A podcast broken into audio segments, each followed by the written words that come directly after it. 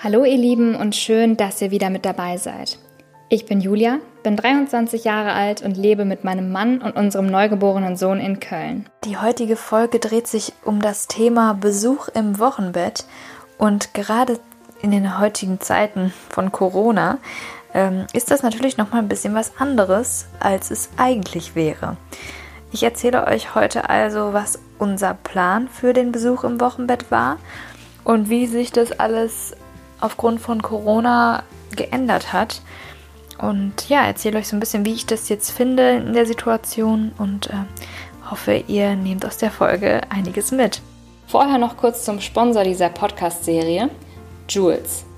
Für alle, die das Unternehmen nicht kennen, Jules ist ein Premium-Kinderwagenhersteller aus Holland. Die Jules-Wagen sehen super aus, sind komplett durchdacht und machen euren Familienalltag wirklich leichter. Ganz neu im Sortiment ist der Jules Day Plus. Ein Kinderwagen, der wirklich viel zu viele Vorteile hat, um sie euch jetzt alle aufzuzählen. Deshalb hier nur meine Highlights. Man kann ihn super leicht zusammenklappen, was echt mega praktisch ist. Die Wanne ist ganz weich gepolstert und echt groß, so passt sie auch für große Babys mega lange. Durch die Möglichkeit der einhändigen Lenkung und durch den großen Einkaufskorb ist er super fürs Shopping geeignet.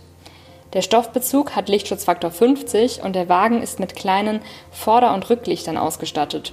So wird man auch im Dunkeln immer gut gesehen. Der Sportsitz ist natürlich inklusive und man kann ihn in beide Blickrichtungen befestigen. Er ist in Sitz, Relax und Schlafposition verstellbar. Alles auch wieder nur mit einer Hand. Das ist wirklich mega praktisch, weil als Mama hat man ja immer irgendwas in der Hand.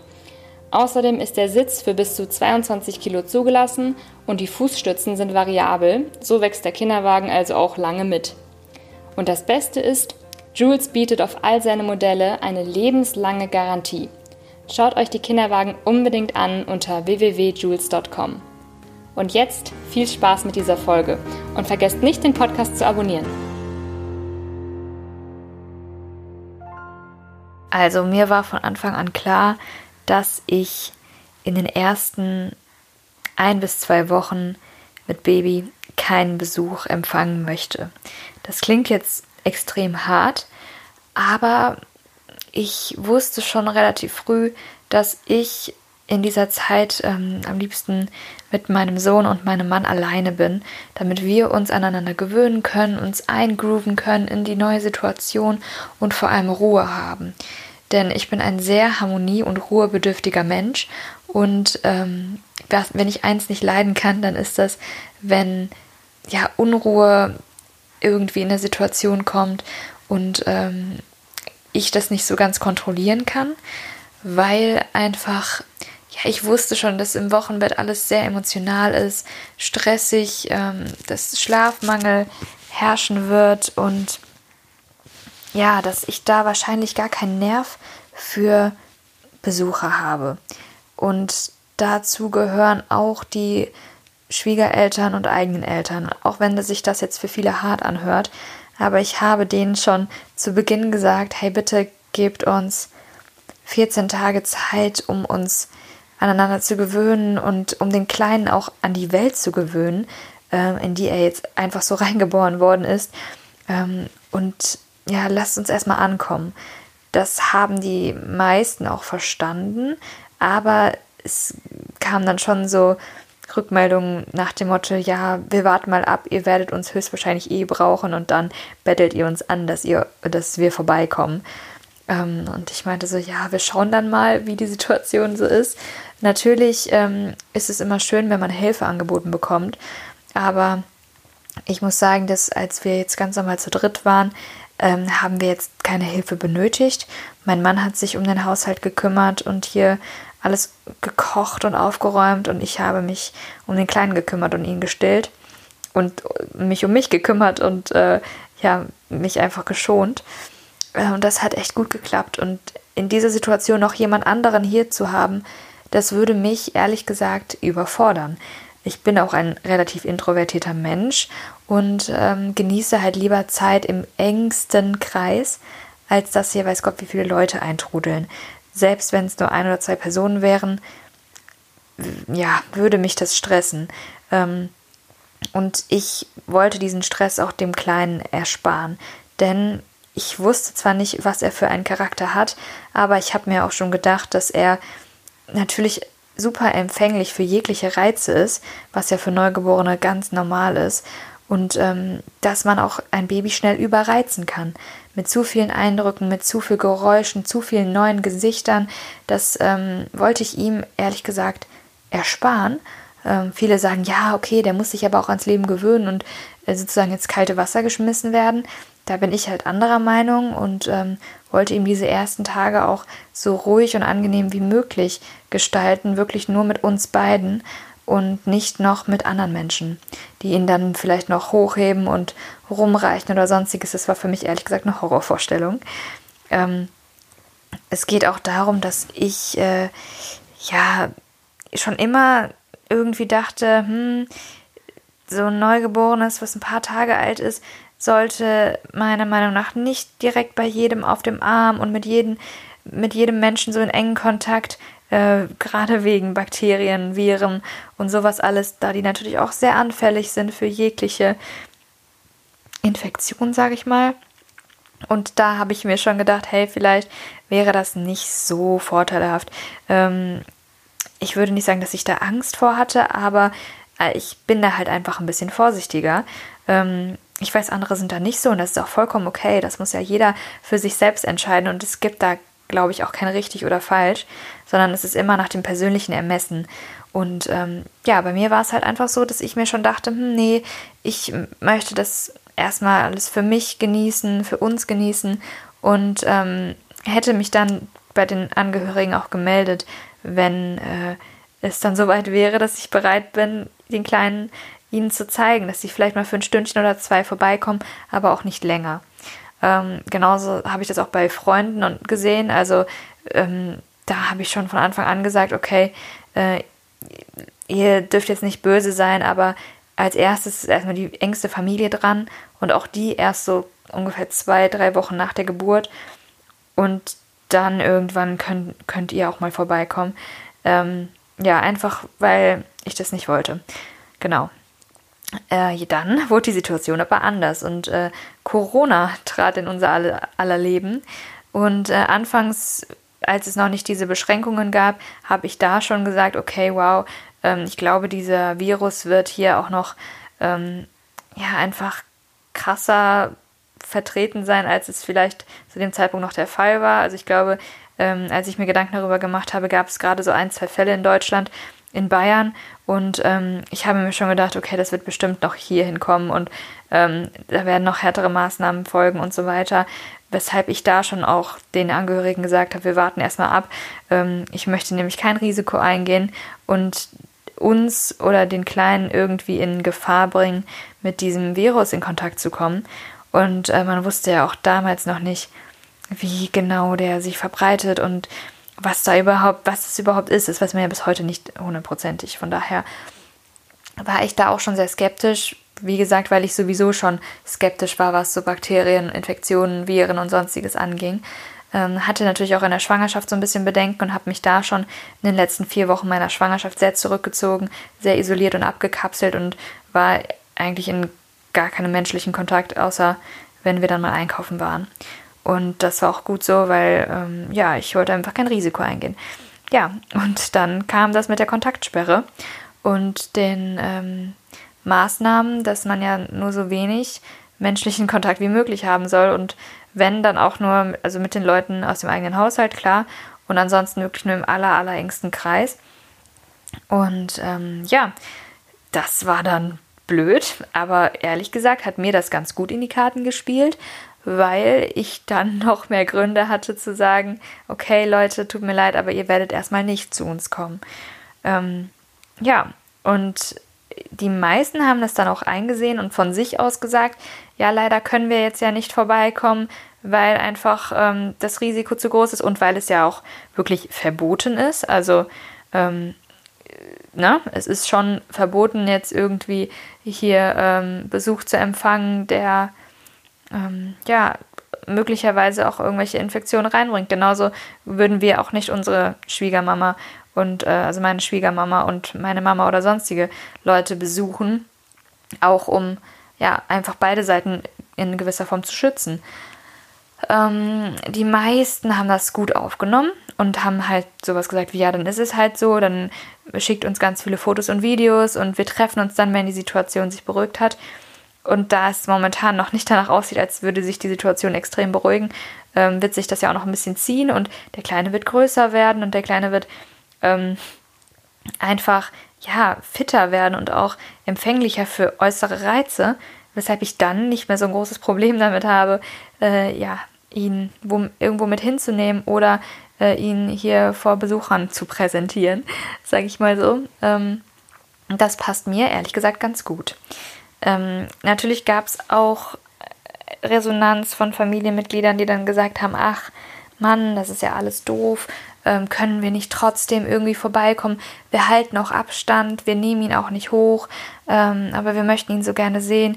Ich kann das verstehen, ich kann das absolut verstehen, vor allem die äh, Omas von ihm sind natürlich super, super verliebt schon in ihn und sehen die Fotos und wollen ihn unbedingt knuddeln und ja, haben dann halt sowas gesagt wie, ja, dann kommen wir trotzdem ähm, nur kurz und wir, wir fassen auch nichts an. Aber nee, also ich musste dann wirklich in Anführungsstrichen hart sein und sagen, nein, hier ist wirklich ganz oder gar nicht und ich möchte mich da auch an die Richtlinien halten und unnötigen Kontakt vermeiden und es ist einfach nicht notwendig und also es ist nicht nötig, das noch so äh, irgendwie aufs Spiel zu setzen. Ähm, ja, ich verstehe, dass es schade ist, dass sie ihren Enkel, vor allem auch den ersten Enkel, nicht knuddeln können. Aber die werden noch so viel Zeit haben, ihn zu knuddeln und zu umgarnen, dass, ähm, dass ja, diese paar Wochen jetzt auch nichts ausmachen. Klar ist er jetzt noch super klein und süß und das wird er aber auch noch in zwei, drei Wochen sein oder in vier, je nachdem, wie sich die Lage jetzt noch ändert. Ich bin sehr gespannt. Ähm, ich glaube, das wird sich noch eine Weile ziehen und es wird eine Weile noch diese Kontaktsperre sein, beziehungsweise auch die Empfehlung, ähm, ja, seine sozialen Kontakte so gering wie möglich zu halten. Ähm, ich denke, was ich mir gut vorstellen kann, was wir immer machen können, jetzt vor allem, wo die Tage auch wieder schöner werden und die, wenn die Maßnahmen sich gelockert haben, das ist die Voraussetzung, dass man dann mal mit den Schwieger, äh, mit den Schwiegereltern eine Runde spazieren geht oder auch mit meinen Eltern, beziehungsweise unsere Eltern sind jeweils getrennt, das heißt, man müsste es immer in, äh, ja, in Etappen machen. Zuerst mit der Schwiegermama, dann mit dem Schwiegerpapa, dann mit meiner Mama und mit meinem Papa jeweils getrennt, aber gut, ähm, geht auch. Ist dann sogar noch, äh, noch entspannter eigentlich für den Kleinen, wenn es immer nur eine Person ist. Ja, und dann eine Runde spazieren zu gehen, an der frischen Luft und draußen zu sein, das ist, denke ich mal, etwas, was bestimmt bald möglich ist äh, anstatt dass man jetzt drinnen hockt und so, so nah aneinander. Und ja, ich meine, schlussendlich ist man nie hundertprozentig sicher vor irgendwelchen Viren und Keimen. Mein Mann geht auch einkaufen für uns und könnte sich theoretisch auch irgendwas einfangen und es dann nach Hause bringen. Natürlich können wir uns hier nicht zu 100% isolieren, aber ich möchte dennoch ähm, kein Risiko eingehen und es so sicher wie möglich halten. Ähm, manche halten das für paranoid oder übertrieben.